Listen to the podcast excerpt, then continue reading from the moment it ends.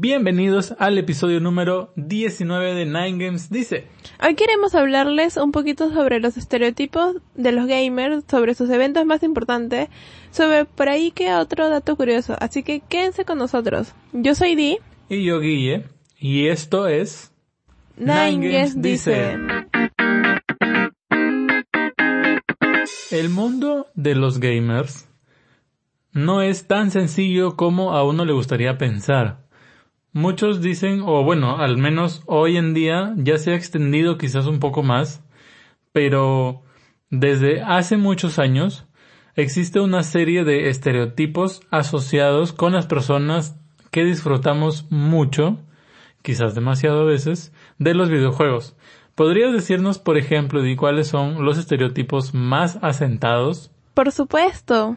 Por ejemplo, tenemos de que son personas muy antisociales. Este es un estereotipo muy común, ¿no? O sea, es como que terminas supuestamente cayendo en las garras de los videojuegos porque no tienes amigos.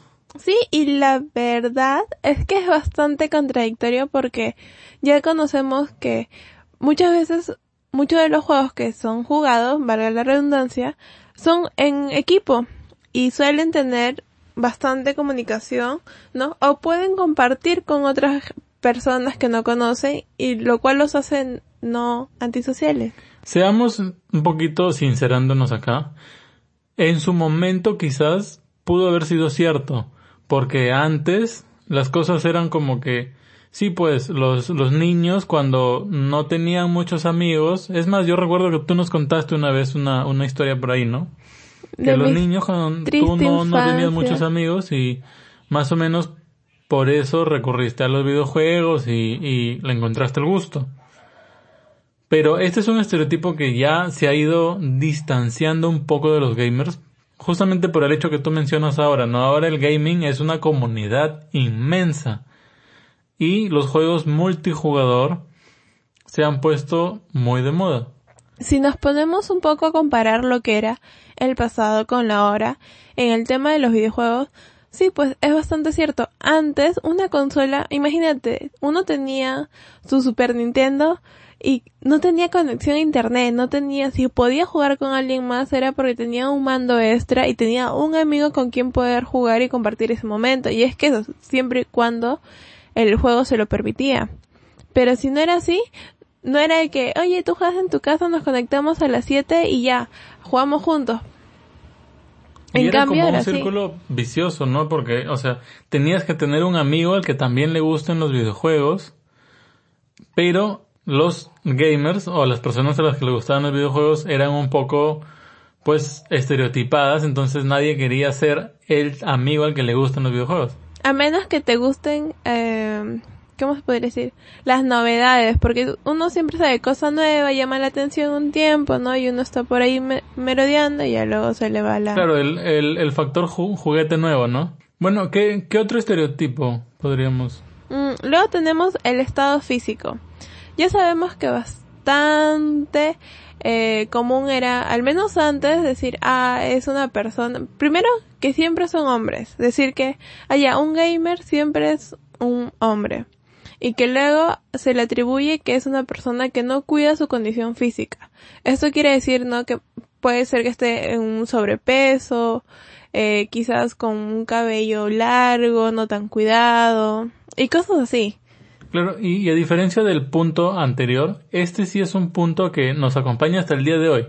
Sí, porque hasta ahora creo yo que la gente sigue viendo, sigue pensando de la misma manera, porque los ve como que alejados quizás un poco, justamente como tiene cierta relación a lo anterior, ¿no? Como que los ven apartados de la sociedad y eso hace que esa persona no tenga un propio cuidado de sí mismo, entre comillas, porque ambos sabemos de que realmente no es así.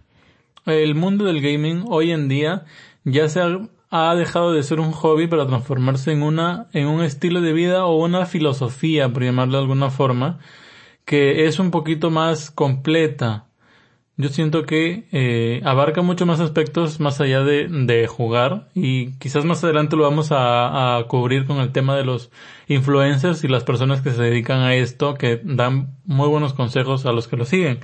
Pero otro punto que tú has mencionado, y que yo creo que también es eh, palpable a día de hoy, es el hecho de, de, la, de la brecha que hay entre hombres y mujeres.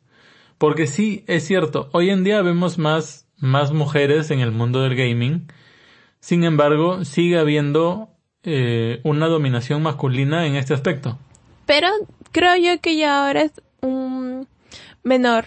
Ahora sí hemos podido ver bastantes mujeres que realmente se han, han resaltado ¿no? en esta industria.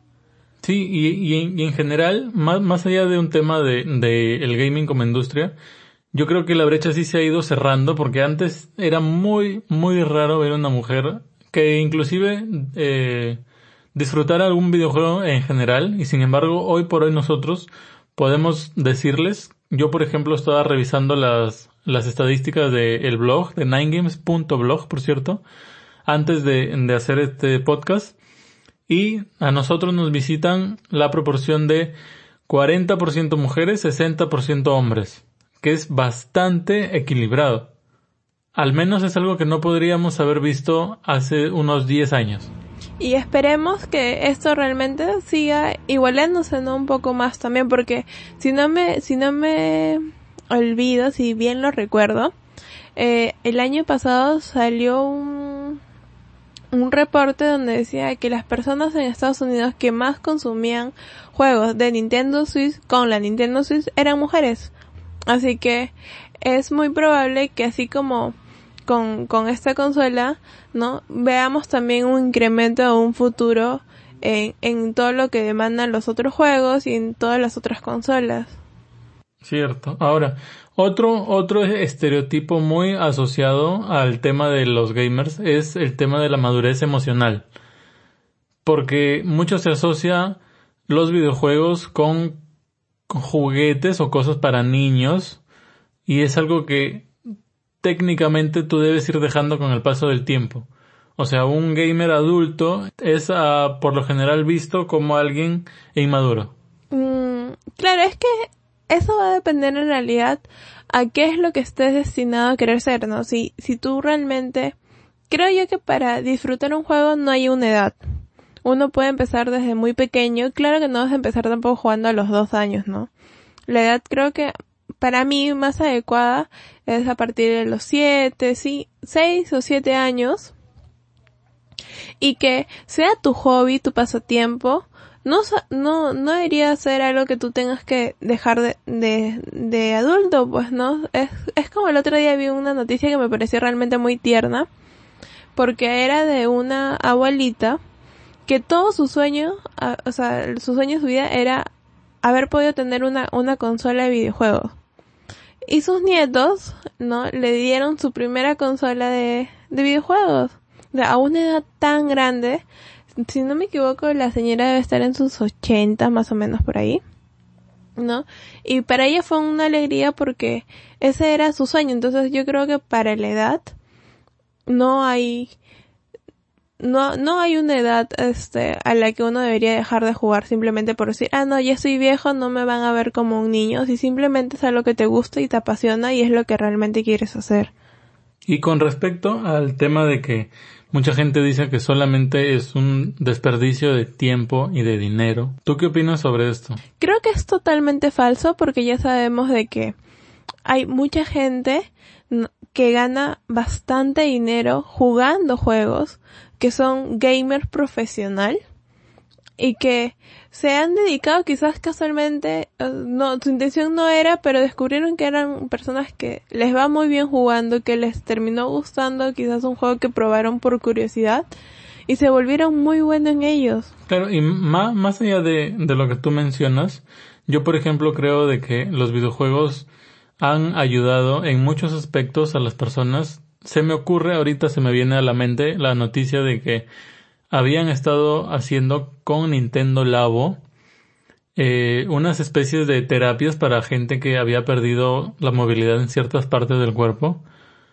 Y esto es algo que ya venía sucediendo, por ejemplo, con la Wii y el tema de Just Dance, porque justo hubo un poquito de burla al momento de que se mencionó que Just Dance 2000 20 iba a estar disponible para la Nintendo Wii. Pero entonces, por ahí me enteré de que esto era debido a que muchos hospitales utilizaban Jazz Dance para hacer este una especie de terapia alternativa, por llamarlo de alguna forma, y de que eh, su, su consola que usaban ellos más era la Wii. Es por eso que Sega sigue poniendo Just Dance en la Wii, a pesar de que es una consola que tiene muchos, muchos años de antigüedad. Eso es un dato bastante asombroso. Sí, sí, es, es muy bueno enterarse de cosas así. Otro aspecto, y es algo que nosotros hemos hablado acá, es de que hubo otro estudio que decía que los niños que habían jugado Pokémon y que hoy en día son adultos, tenían ciertas partes de su cerebro que se habían desarrollado de forma superior a la de los niños que no habían jugado Pokémon. Entonces, ¿eso qué quiere decir? Que los videojuegos no solamente no son una pérdida de tiempo, sino que también pueden ayudarte a mejorar tus reflejos o a, mejorar tus capacidades cognitivas, a hacer terapias si es que eres un profesional de la salud. O sea, por ahí es como que eh, es un tabú el decir que los videojuegos tienen cosas positivas y es algo que debería irse perdiendo. Como tú lo has dicho, es trae bastantes cosas positivas a nuestras vidas y si quieren recordar ese episodio, lo vamos a dejar ahí en el link para que si es que no lo han escuchado todavía. Bueno, sigamos.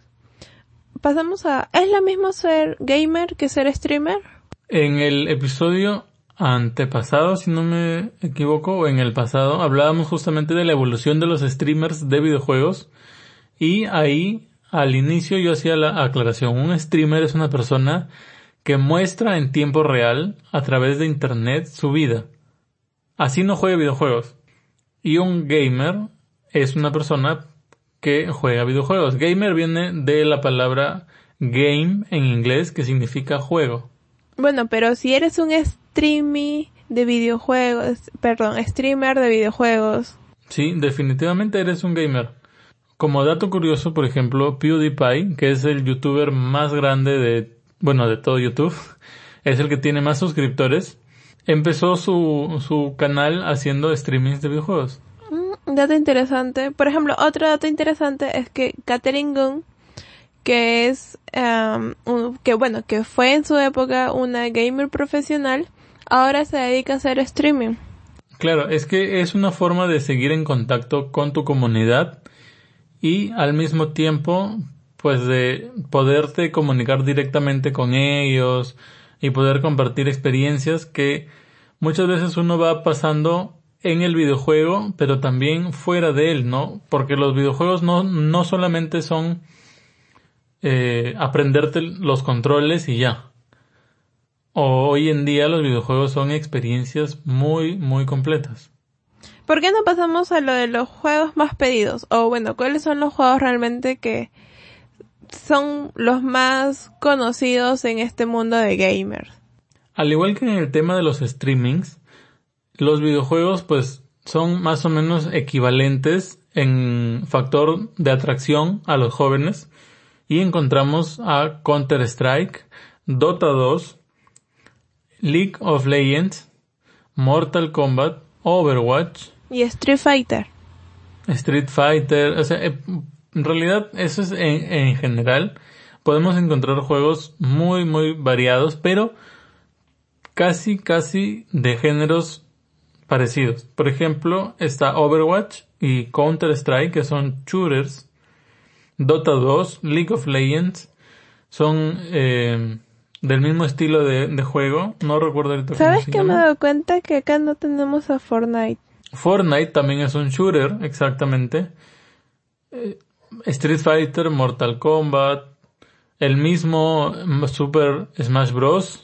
Son, eh, bueno, juegos de, de pelea. Tekken. Splatoon es un shooter. Tekken de peleas. Entonces, los juegos más solicitados ya tienen, por decirlo así, ciertos géneros establecidos. En contraparte de eso, eh, nos encontramos con juegos de género, bueno, con géneros de juego único. Como por ejemplo. Por ejemplo, el género juegos de baile está prácticamente monopolizado por Jazz Dance. Sí, y luego tenemos los juegos de deportes como lo que es el fútbol, como está el FIFA. Eh, en este aspecto, exacto, hay una competencia entre FIFA y Pro Evolution Soccer. En realidad los simuladores de, de deportes suelen tener solamente una o dos empresas que se encargan de desarrollar sus juegos y por lo general son entregas anuales. Que también tenemos un episodio hablando de esto, por cierto. Los si es que no lo saben, otra vez también va a ir abajito del link del, del episodio anterior que acabamos de mencionar. En el que Di trató de, defenderlos y, y, terminó diciendo, bueno, hay gente a la que le gusta comprar sus actualizaciones en formato físico. Bueno, las cosas como son. Lo que es interesante acá es de que estos juegos son en su mayoría gratuitos con microtransacciones. Por ejemplo, Dota 2 tú lo puedes descargar en este momento sin gastar nada, pero puedes comprar pases de temporada que te dan acceso a personajes exclusivos, a ropas exclusivas, a ataques exclusivos. Lo mismo pasa con Fortnite, lo mismo con... Overwatch. creo, creo que Overwatch tiene un costo de 30 dólares, pero en realidad son juegos bastante económicos que basan su sistema de ganancia en las microtransacciones internas y en, las, en los pases de, temporada. Y entonces, ¿sería realmente rentable eh, meterse a una de estas competencias? Cuando hablamos de competencias, yo creo que deberíamos empezar a mencionando los eventos más importantes. Mm, sí, podemos empezar por la Evo, por ejemplo. La Evo es el evento de videojuegos más grande del mundo. Esto es el evento anual de los eSports y abarca todo lo que es los juegos de lucha. Es dado, si no me equivoco, en Las Vegas. Y son los juegos más, más destacados son el Dragon Ball Fighter Z, el Street Fighter 5 y el Tekken 7. Y la Evo, como les vuelvo a recalcar, es el evento de, de gaming, de, de esports más importante del mundo. Es el que por lo general año tras año rompe los récords de, streaming y también entrega mucho dinero a los que van ganando, a los que van avanzando. Es más o menos una, como un mundial, pero que pasa todos los años. Después de eso, en el aspecto tecnológico. Espera, espera, en, espera, en lo que estamos Ah, la eSport tiene bastantes eh, campeonatos o bastantes torneos. Aparte de la Evo, vamos a poder encontrar el internacional, que es el anual de Dota 2. Tenemos el League of Legends World Championship, que es de, del mismo juego. Luego está el Intel Stream Master, que son los es otro de deportes electrónicos y el Smite, que ya sabemos que es el, el, el Smite. Y ahora sí, continúa. Ahora, en el tema de, de torneos, por ejemplo, sí, lo bueno de los videojuegos es de que muchas veces no se necesita un organizador oficial para, para que podamos ver torneos. Y esto se da, por ejemplo, con el tema de, bueno, al menos que Di y yo hemos vivido esto con el tema de Pokémon cuando fuimos al Poké World del año pasado, ¿no? Vimos cómo eh, estos jóvenes que disfrutan mucho de Pokémon se habían reunido, habían organizado un evento y Nintendo les había dado la venia para que ellos hagan oficial su campeonato. Sin embargo, no era que Nintendo en sí había organizado un torneo y todo el tema. Ellos mismos habían organizado. Esto es un, un punto muy a favor, a diferencia de Quizás por ahí los deportes tradicionales que tienen una empresa que los controla, en este aspecto sí es un poquito diferente y más descentralizado. O inclusive videojuegos como Pokémon Go, que se hacen pues eh, eventos internacionales en simultáneo. O como hubo durante la última E3, los torneos de Super Smash Bros. y de Splatoon 2, que tuvieron eliminatorias por internet y luego ya fueron las, la, la, la final las semifinales fueron presenciales. Estos eventos recaudan miles de personas que realmente tienen un amor al juego, un, y comparten, comparten esa misma emoción, como lo dijo Guille, en la I3, en la I, ¿por qué dije I? En la, en la E3, hemos visto torneos de Splatoon, que realmente fue un espectáculo emocionante, fue bastante bonito verlo, y ahora justo tenemos, vamos a tener un, ¿cómo es amor? Se viene el evento final de Splatoon, el el Splatfest final, que es Caos versus Orden y sobre el que voy a estar subiendo un video muy pronto. En realidad tengo que terminar de editarlo nada más. Así que vayan al YouTube y suscríbanse para que no se lo pierdan. Ahora, más allá de, del tema, por ejemplo, eso es con respecto a los torneos. Pero si hay un evento especial en donde las empresas de videojuegos ponen toda la carne en el asador, por llamarlo así. Esa es la E3. En la E3 van diferentes empresas, no solamente las que tienen consolas, sino también desarrolladoras de videojuegos, como por ejemplo en la última E3 vimos a Nintendo y a Microsoft como exponentes de hardware, pero también vimos a Sega, vimos a Bethesda, vimos a, Ubisoft, Vimos también a Square Enix. Vimos muchas, muchas presentaciones de muchas empresas que eh, tratan así de programar más o menos lo que va a ser su futuro. Nintendo por alguna extraña razón se guardó la Switch Lite para un evento eh, privado o para un anuncio bastante espontáneo, pero Microsoft sí anunció su nueva Xbox Inclusive tuvieron al adorado Keanu Reeves en escena. Y sí, la E3 es el evento de presentación tecnológica más importante del mundo de los videojuegos. Ahora que lo mencionas, sí, qué raro que se hayan guardado la información de la Swiss Live para, para después y no para ese momento. Hubiese sido una gran noticia, creo yo. Sí, pero por ejemplo, yo estuve leyendo recién de que eh, el miércoles, si no me equivoco fue, que presentaron la Nintendo Switch Lite.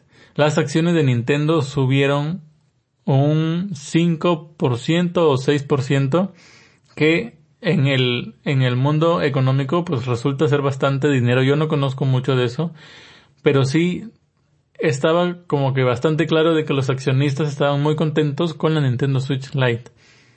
Entonces podría haber sido por eso que Nintendo se haya guardado la noticia, porque durante la E3 pues hay tantas presentaciones de que es un poco difícil de destacar.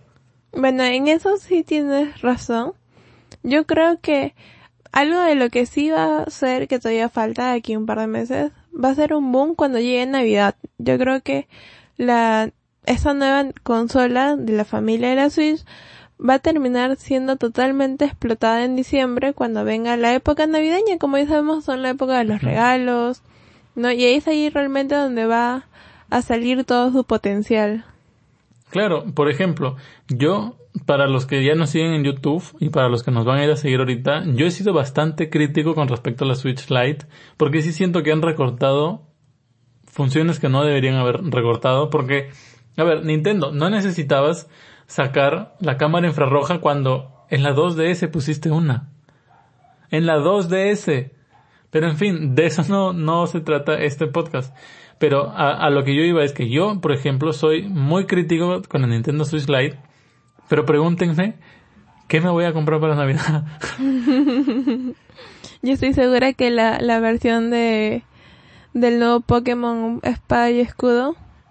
Tengo un video hablando mal de la Pokémon, de la Swiss Lite edición Pokémon Sword Shield. Pero, no le crean. pero les acaba de decir que me voy a comprar en Navidad. Es que Nintendo sabe muy bien lo que hace. Ellos saben que si, si, si le ponen a Samacenta y a Sacian ahí atrás, no importa que no lo pongan en alto relieve, que Nintendo deberías, en serio estás perdiendo mucho dinero. Contrátame como consejero. Un, un dólar a la semana te cobro solamente por, por, por darte consejos claves. Igual, igual, ellos saben que van a tener éxito. Deben haber hecho Igual saben estudios. que la vas a comprar y que vas a jugar con esa consola y vas a renegar. Vas a, es como que, así como cuando juegas Splatoon y tú dices, ah, tengo un equipo malo y en realidad no es así, simplemente que el otro equipo es mejor. Vas a, vas a jugar con un odio hacia tu consola, pero al mismo tiempo con un amor. El, el, el tema con Splatoon, ya que lo mencionas, hay que salirnos un poquito del tema. El tema con Splatoon y los equipos no es que sean equipos malos o buenos, es que hay demasiados factores en juego. Por ejemplo, yo a veces me pongo a probar o a tratar de practicar con armas nuevas que no suelo usar y que no son Uy, mis armas díganle que use el rodillo para que vean cómo se pone. y entonces podría ser que justo se encuentren cuatro personas que saben jugar bien, pero que decidieron probar armas nuevas y entonces va a ser un equipo bastante mediocre. Pero no es que sean malos jugadores. Otro aspecto puede ser de que todos tienen estilos de juegos diferentes y al ser eh, la, aplicación para chat de voz un desastre, entonces no hay una forma de coordinar bien, no hay una forma de sincronizar toda esa, todo ese profesionalismo. Pero bueno, ya volvamos al, al, tema principal de este episodio. También tenemos eventos eh, independientes de cada compañía. Los de Nintendo, en este caso, se llaman Nintendo Direct. Y no son eventos que se desarrollan en un sitio, sino que cada cierto tiempo empiezan a salir una serie de rumores de que un Nintendo Direct está por llegar. Y la gente, por ejemplo, si estamos hoy día 12 de julio, empiezan a salir rumores de que el próximo 18 de julio va a haber un Nintendo Direct y resulta que mañana sale el Nintendo Direct porque nadie nunca le chunta a la, a la fecha verdadera. Pero sí, esos son los eventos de Nintendo. También está eventos que se, sí, que sí se desarrollan en, en locales, como el evento de Blizzard, que se llama la BlizzCon, y que es un evento solamente centrado en sus propios juegos, porque recordemos que Blizzard es una de las empresas más grandes y que tiene los juegos más amados de la historia de los videojuegos. Ajá, como está Warcraft, Diablo, Overwatch. Overwatch, ya con, con esos tres nombres ya deberían darse cuenta de que son un hito en la industria de los videojuegos. También está la Gamescom, inclusive acá en Perú y probablemente en tu país latinoamericano también debe haber. Nosotros tenemos el eh, Teshfest, que dejó de llamarse así hace dos años creo, y ahora se llama Más Gamers Festival, porque pues Más Gamers podía ponerle su nombre y lo hizo. Claro, además era quien, eh, quien organizaba estos eventos, así que ¿por qué no? Ajá, o sea, o Pero sea, ya estamos pronto también, ¿no? ¿Cuándo es? ¿En agosto sí, o en eh, septiembre? En agosto debería estarse de- desarrollando. Yo estoy a la espera de que anuncien cuándo van a poner a la venta las entradas, aunque no he revisado últimamente. Pero sí, es, acá en Perú el Más Gamer Festival es el evento más grande y obviamente nosotros lo vamos a estar cubriendo para ustedes. Mentira, le gusta ir a jugar a Splatoon con gente que recién conoce. Hablando de eso, de el, el último año jugamos con dos con dos chicos muy muy jóvenes en realidad. Y eso me recuerda a un tema que tú habías mencionado al principio de este episodio y que es la, la edad correcta para empezar a jugar videojuegos. Yo no creo que exista una edad correcta, creo que sí se necesita una edad donde puedas mm, tener tus capacidades, o sea, como que ya puedas manejar ciertas cosas como es un, un control, ¿no? No es muy fácil darle un, bueno, es fácil darle un control a un niño de dos años, pero ese no va a saber ni qué hacer con los botones. Entonces, una edad apropiada para mí sería partir quizás de los seis años. Para ti, amor, ¿cuál sería la edad apropiada? Yo creo que si puedes aprender a manejarte dentro del videojuego, puedes jugarlo.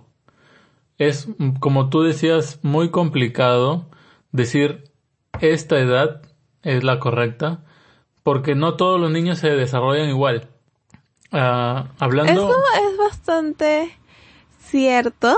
hablando, por ejemplo, de la diversidad que tenemos acá en este país, hay niños que desde los, desde muy, muy, muy pequeños, los papás les dan la tablet o el teléfono para que, pues, no fastidien, que por cierto, no hagan eso, papás, pasen tiempo con sus hijos. Pero sí, O, o sea, déjenlos por ahí si quieren el parquecito. Pero mm, a lo que yo iba es que les dan la tablet, les dan el teléfono, entonces estos niños se familiarizan con los eh, artefactos tecnológicos mucho más jóvenes que, por ejemplo, niños de la sierra o de la selva que empiezan a tener su contacto con el Internet pues en el colegio, en quinto grado de primaria, donde recién nos llevan a clases de computación.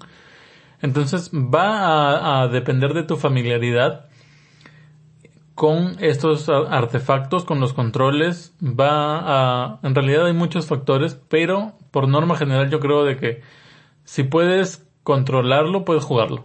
Mm. Sí, la, bueno, creo yo que va a depender también del niño porque si al niño no le gusta, entonces no lo va a querer jugar. Hay mucha gente que quizás en su vida nunca agarró un videojuego hasta que ha llegado a ser adulta y la edad no es un no es un limitante para, para jugar. Claro, por eso no hay edad mínima ni, ni tampoco edad máxima como nos mencionabas tú con el tema de la, de la señora de ochenta y algo años. Pero sí, eh, a lo que yo creo que es más importante y que es más o menos a lo que yo quería llegar es que si van a dejar a sus niños pequeños, y los debo tener curtidos con este tema ya porque siempre hablo lo mismo, asesórense ustedes como padres. No todos los juegos son para todas las edades. Ah, hay un post en el blog de nosotros, o no es necesario que lo, que, lo vayan, que lo busquen. Googleen clasificación ESRB y busquen. Los juegos Creo yo que ha sido un día de recomendación de post y de podcast. los, los juegos con clasificación E son aptos para todo público incluidos niños. Los juegos con E son para niños de más de 10 años. Y si compras juegos europeos, pues el número que tú ves en el cuadro de color va a ser la edad mínima recomendada por la Unión Europea para jugar ese videojuego. Si le das a un niño un juego violento y de adultos, no culpes al juego por ser violento. O sea, trata, trata de, de, de ser responsable y ya. No, no, no me voy a explayar más porque creo que en el primer episodio de Nine Dice hablamos sobre esto y les voy a recomendar que se vayan a dar una vuelta también. Y antes de retirarnos, me gustaría hacerles mención de pues algunos gamers top que han ganado eh, torneos o que se dedican al streaming de manera profesional y que son muy buenos porque hay que decirlo, ¿ah? Ser streamer no significa jugar bien.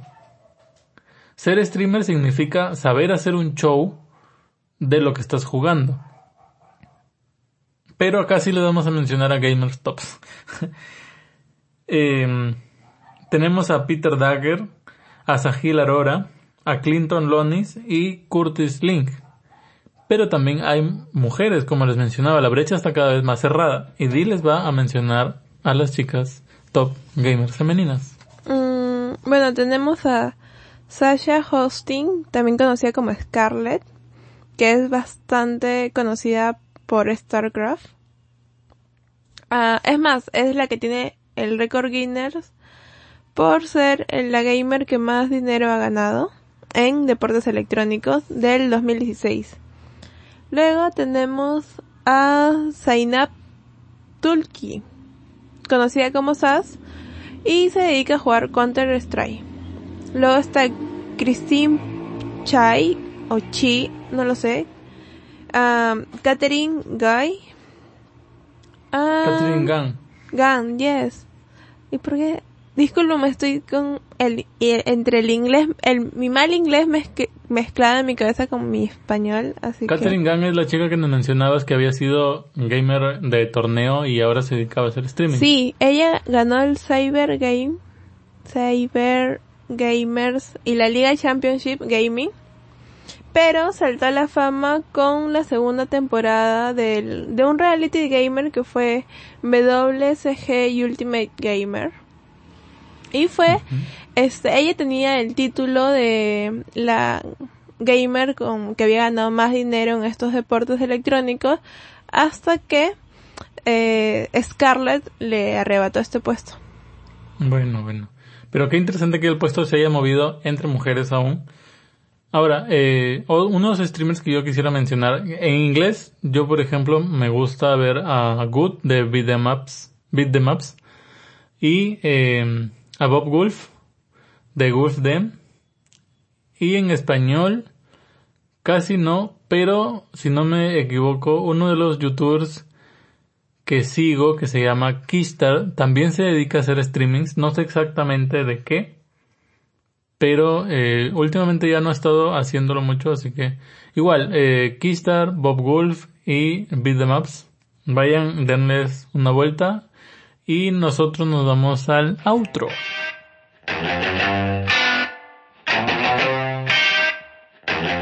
Y bueno chicos, eso ha sido todo por el episodio de esta semana. Espero que les haya gustado y si no, no nos lo digan en comentarios, por favor.